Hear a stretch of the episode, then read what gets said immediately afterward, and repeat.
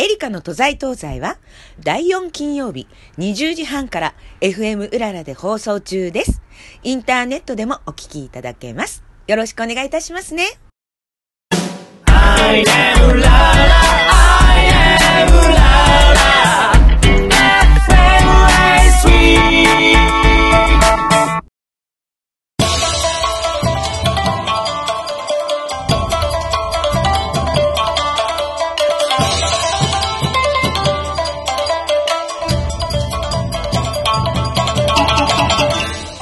2月の寒さも厳しいですね。えー皆さん体調はいかがですか？エリカの都在東西の時間となりました。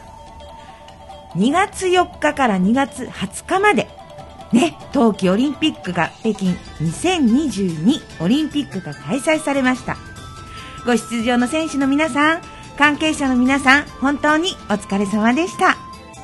4年に一度のオリンピック。ねえ、えー夏季オリンピック同様、4年に一度オリンピアードの石上、氷上のウィンタースポーツ競技大会ですけれども、もともとは夏季、冬季と同じ時にね、行われていたそうです。1986年の総会で4年ごとに違いはないが、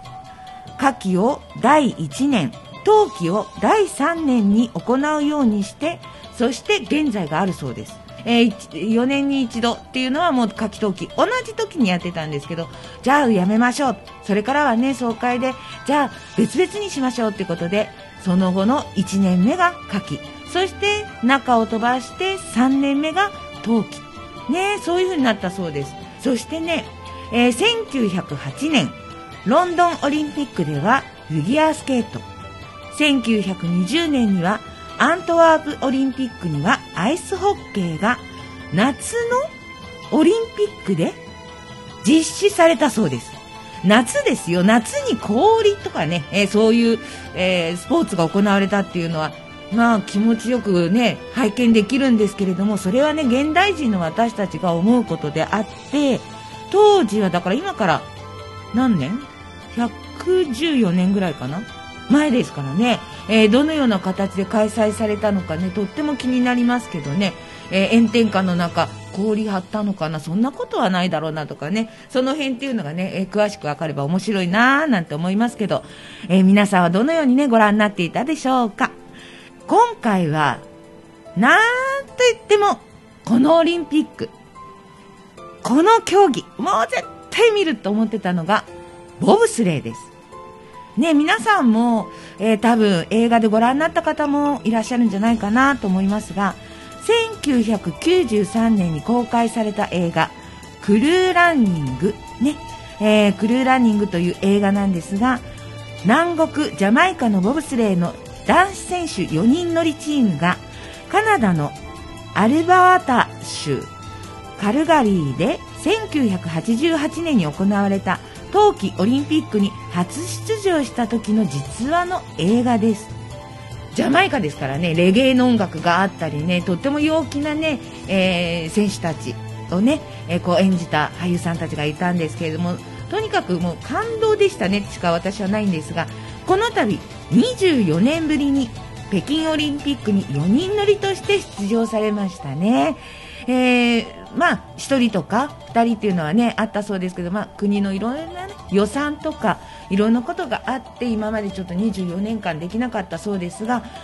それでも、このね、えー時です。コロナによるロックダウン、トレーニングジムが使用できない、路上で車を押してのトレーニングと、まあ本当過酷なね、その練習風景とかっていうのがね、ツイッターでも話題になってましたけれどもね。でもなんて言ってもやっぱりレゲエ音楽の国。もう本当ね、人柄的に明るい陽気なね、えー選手の皆さんだったのでね、私もこのボブスレー、本当に楽しみに見ておりました。そしてね、今宵のゲストさんは、なんと言っても、映画監督、プロデューサー、俳優、舞踊家で、そして今は議員さんというあの方が今日はゲストでおお迎えしております。どうぞ最後までお付き合いくださいね。この番組は、都営浅草線本所吾妻橋駅 A3 出口目の前の大瀬プラザステーションビル5階スタジオよりお届けいたしております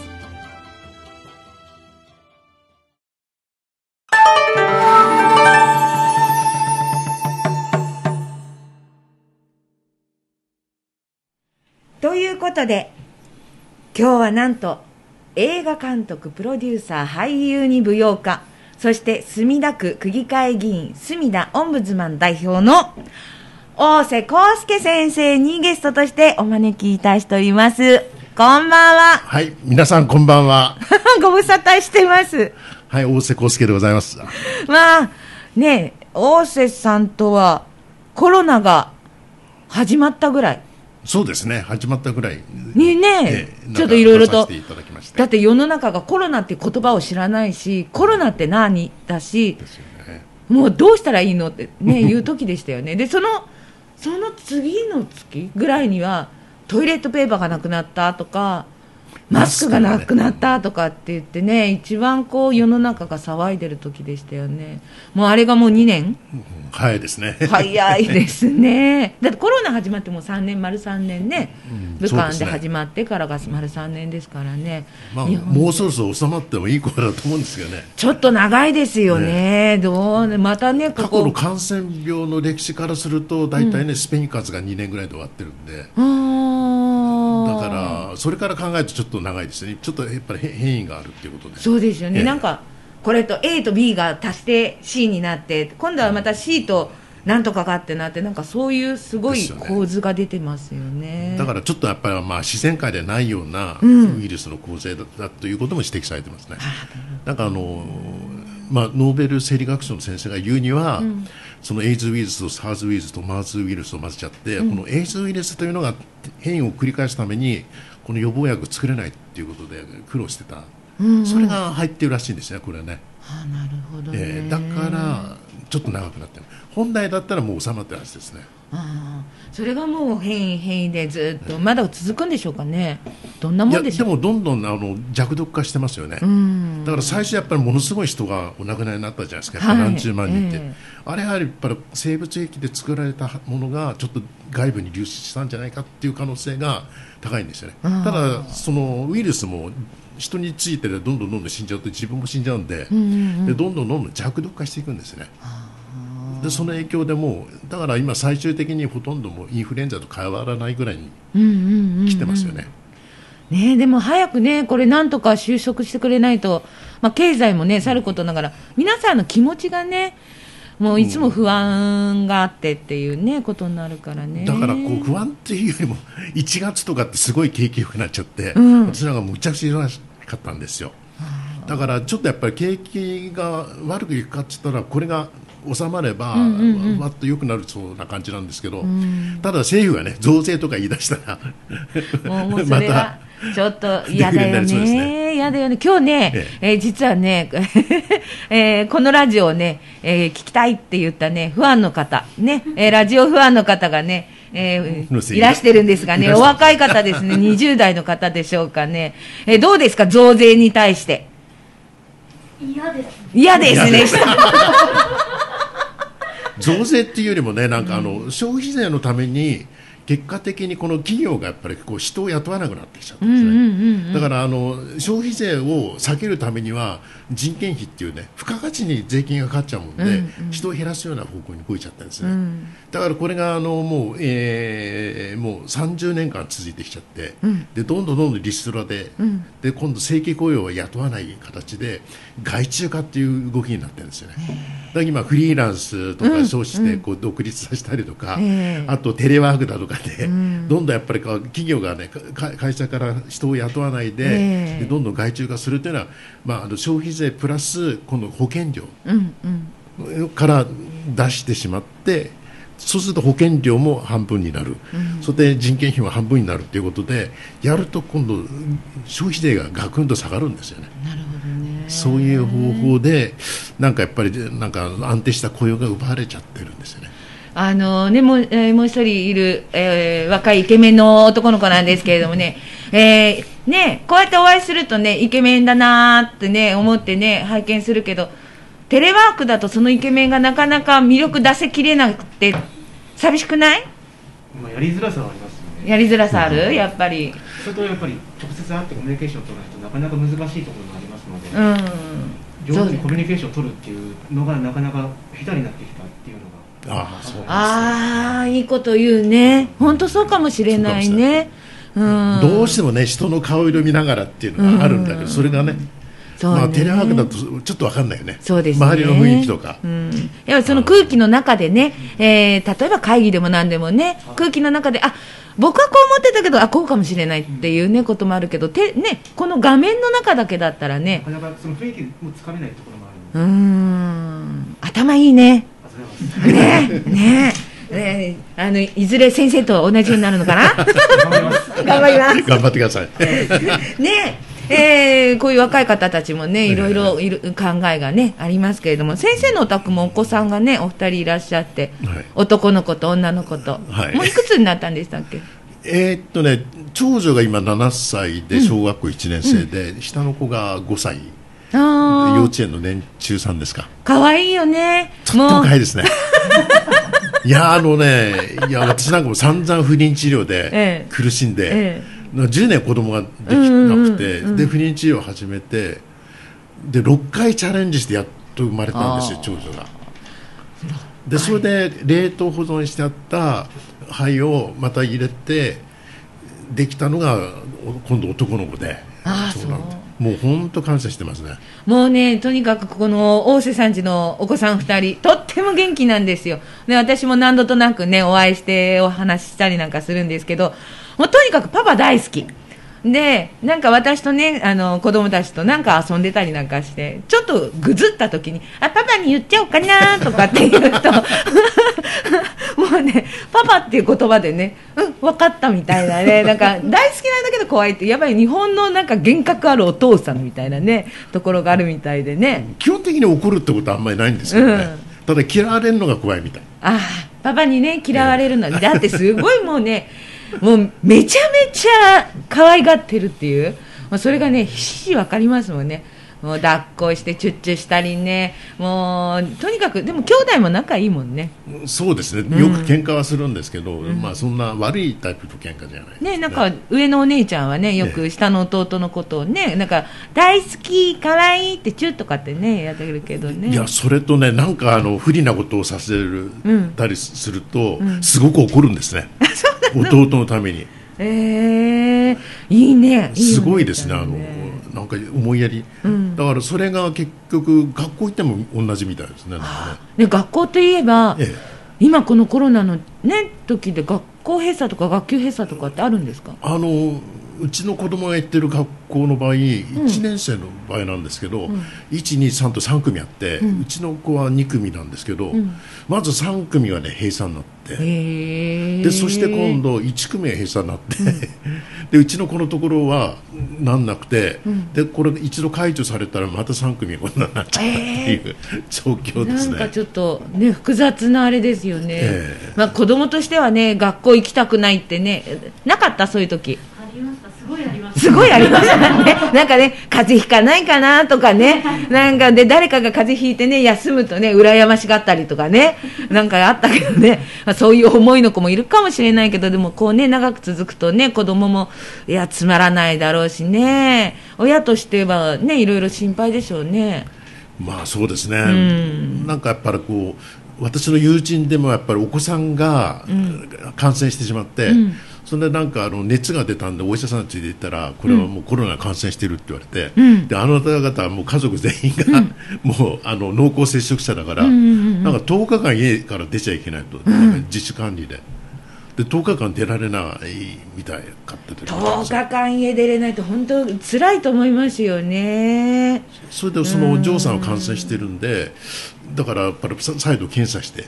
出ないということを確認してからなんか動けるみたいな感じ、だからね、さっき言ったね、風邪ひいてね、学校、ね、休めたら嬉しいななんてね、そんな軽い気持ちじゃないっていうね、ことなんだよね。それでそのねこあのお父さんもお母さんもみんな3回目の接種してて、ん。だから誰も発症してないんですなんででしょうね。だた多分まあの当然濃厚接触で。まあね、確かにね、知り合いのの方でもね、3回目打った、えー、4日後か5日後ぐらいにねコロナに感染しちゃってって言ってやっぱり家族みんなお家で10日間いたってね聞きましたけどまあちょっとそれがねどういうふうなあれになっていくのかねこれからね。そうですよね、うーんちょっと不安もいっぱいありますけど、まあ、人生の中には不安っていうのはいつも絶え間なくあることで、えー私の人生競技、えー本当に いろいろありましたが、なかなか深いですよ、私も。だけど、大瀬さんは私よりもっと深いですよね。そうですねもっと。あのもう本当海やねあのもうこういう上がったり下がったりの連続でしたね。ね。人生が。もう、本当語ったらね、もう、ええ一晩じゃ終わらないね。えだからそういう経験してるからこそ、今ねやっぱりこうしてやっぱまあビルを買ったりとかいろいろできるような、えー実力になってると思うんですよね。ね、えーということで、いつも 戻りますね。えーで、いつもね、笑顔で、えーワクワク人をさせてくれる、えー大瀬さんなんですけれども、えー先月ね、実は、あの、同じ人をワクワクさせて、人に元気をお楽しんでもらいたい。ね、楽しく年を重ねてもらいたいっていう、もうその思い一つっていうんですかね、えー学校法人山野学園一般財団法人美麗学ゼロントロジーセンター理事飯田康久さんがね、えーゲストで来てくださって、えー実はね、なぜあの人は愉快なのかっていう本をね、ご出版されたんですね。で、ちょっとここでね、え出版内容をね、っていうかトークを振り返ってみたいと思います。つけて、いろいろな大学とか、それから企業が、あーまあ、学会を作ったり、協会を作ったりしてるんですけども、僕がやってるのは、山野がやってるのは、南カリフォルニア大学のジェロントロジー学部の授業内容なんですね。で、そこが実は世界で初めてジェロントロジー学部を作った大学で、そこからこう派生していくんですけど、そのジェロン、造語なんですよ。で、はいジェロンはギリシャ語で老人、それで、えーロジーが英語で、あの、学問の学、ね、なんとかロジーっていうじゃないですか。はい。で、だから日本語では老齢学とかええ、加齢学って訳すんですね。えなので、一般的に一部の人が知ってるジェロントロジーというのは、これは高齢者の話だと。うん。ね。えーこの人はいかに元気にさせるかとか、えー慶応大学なんかはそのえー高齢化した社会の中のその人人たちがのおその資産経営経済研究所みたいなのを作ったり、から東大は老齢学会とかね。こういろいろあるんですけども、お日本生命はあの保険のねことでジェロントロジーを使ったりとかされてるんですが、うちはそのアクティブエイジングっていうの。はい。うん。アンチエイジングの一つ上を行くね、うん。まあ、それも説明しますけど、アクティブエイジングで、若い時からあのこれを学んでおくと、毎日使えるよっていう、活用できるよっていう、まあ、人生の参考書っていうか、そうですね、ええ。ね、あのそれを教えてくださるのがジェノトロジー、そうですね。だからあのどうしても老齢学とかっていうと、本当お年寄りの、ね、高齢者の方に対してのことだと思うけれども、そうじゃないんだよ、そこに向かうためにはどうするべきなのか、そして人生を謳歌していくには、どういうふうに人生を楽しく学ぶかっていうことがジェロントロジーっていうことですよね。で、えーこの度、はい、そのことを詳しく分かりやすく、そこそこ、うん、そこそこ、ね、えー出版をされたんですね、本をね。おめでとうございます。ね、佐藤リッチマンさんとね、ええ。一緒に手を、タッグを組んでね、本を、作りました。ねリスナーの皆さんの中には、リッチマンさんって何度もお聞きになった方だと思いますけれども、えー勝手にこの番組の 準レギュラー。に、ね、なっていただいてるんですが、えーね、佐藤リッチマンさんと、はいはい。ね、なんか、あの、最初ね、私、佐藤リッチマンさんからお話を伺って、え、飯田さん本出されたんですか？みたいな。だから、もしよかったら、なんて言ってくださったんで、はい。飯田さんが全部これやられてた、うんうんうん。まあ、確かにお書きになったのは飯田さんなんですけれども、企画提案、うん。編集、デザイン、イラストレーション、プロデュース。すべてなんか、リッチマンさんがだからね、やっぱりプロが手を入れてくれると、これだけ読みやすく、分かりやすくなるんだなと思って。僕がもし自分で書いてたら、ダーッといっぱいページが倍ぐらいになって、なんだかわからなくなっちゃう。やっぱりダジャレ集だったな。ダジャレ集団 大喜利ですか？大喜利になっちゃったなって感じ、ね、そんなね、ええ。ー人生のなんか参考書みたいな、堅苦しい、こうなんていうんでしょうかね、えー本なのかなと思うけれども、全くそれはね、堅苦しくなくって、なぜか本のタイトルも堅苦しくなく、えなぜあの人は愉快なのか。私はは、ねあの厄介って言われてますけどね。え？私のことは厄介だってうちの厄介？うちの家内はそう言ってますけど。奥さんだったらいいですよ。ね、あの人、なぜあの人は愉快なのか。うん。いやー私この本をね最初こうということで飯田康久さんでしたけれどもまあ本当に楽しく年を取るにはって言ってね山あり谷ありでもねいろいろありますが大瀬さんは楽しく年を重ねるために何かされてることありますか？基本的にはですねやっぱりいつまでも若くありたいということで、やはりこうやっぱりまあ美容に気を気を使ってます美容ね。うんうん。あの私なんかもちょうどあのそのまあ美容器具のしシワを取る、ね機械とかを開発している、まあ、スイスの法人の役員もしてますのでその関係とでそれを応用したらこの、ね、髪の毛も薄くならないんじゃないかということで、そういうところまで今研究してますね。もう本当いろんなことやるけどまた新しい道分野がねあるっていう。でもこれからはやっぱりこう寿命が、ね、長くなってますから人生100年時代って言われて。で私なんかもやっぱりねあのこのビルの借金も30年あるんで、だからその頃には90になっちゃうんですよ。だけど90あのなぜお金を貸すかというと私が返すんじゃなくて建物が返すから、そういうような成り立つんですけどただやはり、私が元気じゃないとまだちょっと子供たちが小さいんでね。だってまだね、5歳と7歳でしょ、ですよね。まずは成人ね、えー成人式迎えるまでがね、まあ、今、18歳になったといえども、20歳で計算したってね、ええまだまだ、ね。で、すよね。ただやっぱりこう本当にね健康でなければ幸せじゃないしだからこのね飯田康久さんに会いたいなと思ってるんですよ。ああ、ここでちょっとあのラブコールを送ってください。えええーぜひ、あの、えー会っていただいて、美麗学、ね、えーお、お二人ともね、面白いのがね、えー会話がね、途切れないっていうこととね。そうですね。そう会話が途切れないっていうこととね、いろんな知識があるからね、あの聞いてる回って私たちのがね、勉強になるなっていうことはあるんですけどね。えぜひ、あのー今度じゃあ、飯田さんと3人で。ねなんか美麗学を。美麗学を。学んで。学んで、で美しく老いると。だから、1月ゲストだっためぐみさんも、ええそのね、やっぱり美麗学とかね、そういうのもすごい興味あるっていうかね、ちょっとなんか、今年あれですね、なんか、1月も美に関して話して、2月もでしょ？です。えー、3月あ、違う、12月から始まったのか。ね。12月、1月、2月と美に対しての会話だから、ちょっと今年はね、えー、寅年だしね、何か始めようっていう年だからね、美を研究する。うんいいですよね。ねいいね。でもこれ以上美しくなったらどうしようって 勝手に私が思ってるだけです。だから意識しないとね綺麗になれないんですねやっぱりね。やっぱり誰かに見られてるっていうね、うんうんそうそう第三者的目をだから結構芸能人はと老けないって言われますよね。大瀬さんも老けないもんね、本か。当にね、ちょっとね、幸せ太りかなっていう、あそれは最初の頃は本当痩せてたからね、そうですね。だから結婚してねなんか3食食べるようになってから。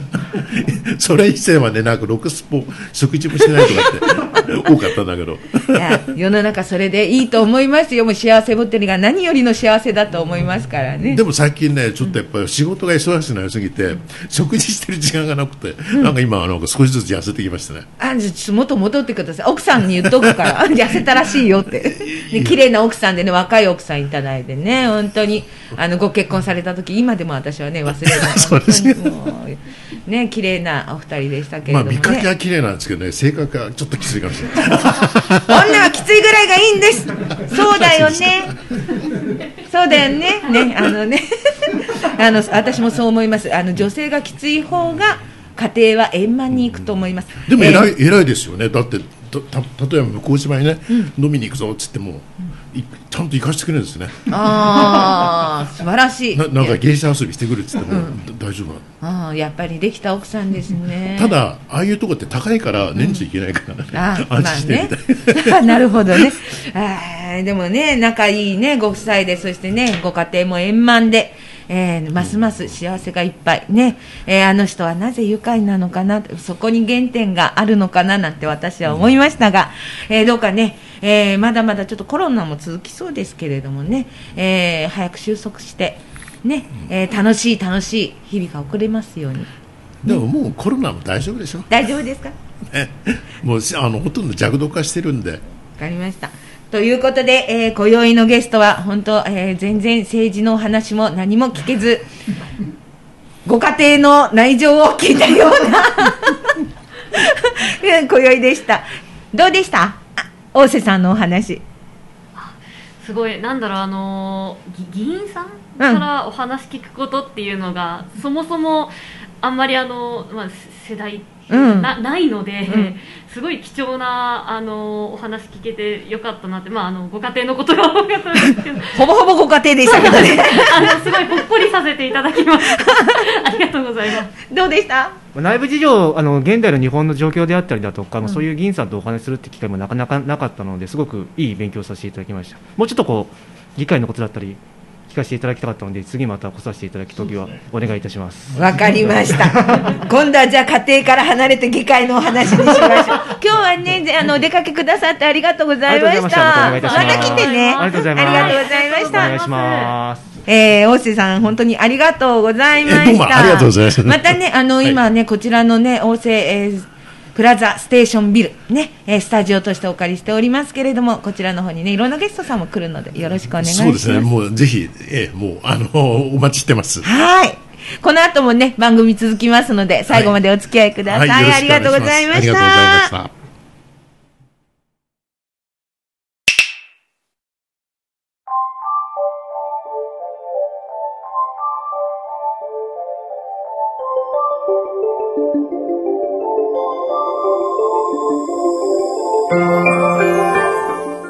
今年1月年が明け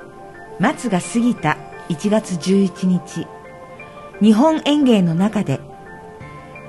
東の侍日本西のチャンバラトリオと称されたお笑い仕掛け人侍日本リーダー花村隆さんが去年82歳で旅立たれました。50年以上も本物の立ち回りを本物の芸を演芸に生かし人気を博した花村先生の芸。花村先生の師匠の長谷川和夫先生と同じく目のお芝居には特に色気があり華麗な立ちさばきは息を飲むほどとても美しかったです。私もそして今宵のゲストの大瀬さんもそして先生の教え子全員。先生には数々の個々の心配を賜りそしてご指導いただき今は感謝しかありません。あそういえば花本当に花村先生にはお世話になりました、えーまあ、今思い起こせばですねやはりあの俵星現場をですね墨田区で、まあ、踊っていただきましてですね、えー本当に良かったと思います、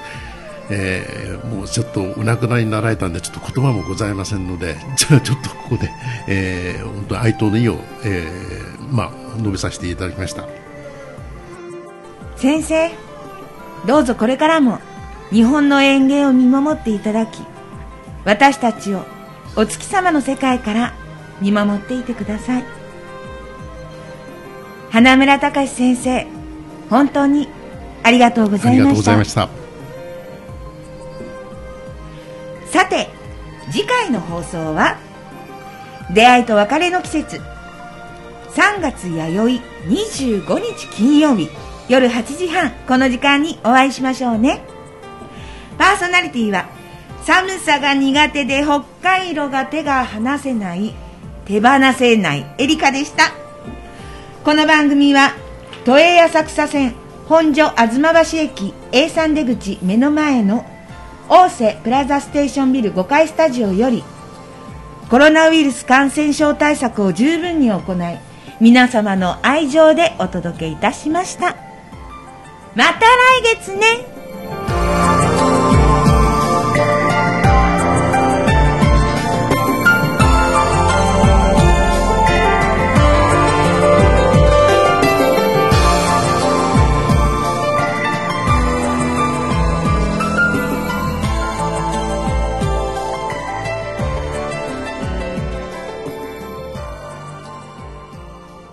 らの都在東西は第4金曜日20時半から FM うららで放送中です。インターネットでもお聞きいただけます。よろしくお願いいたしますね。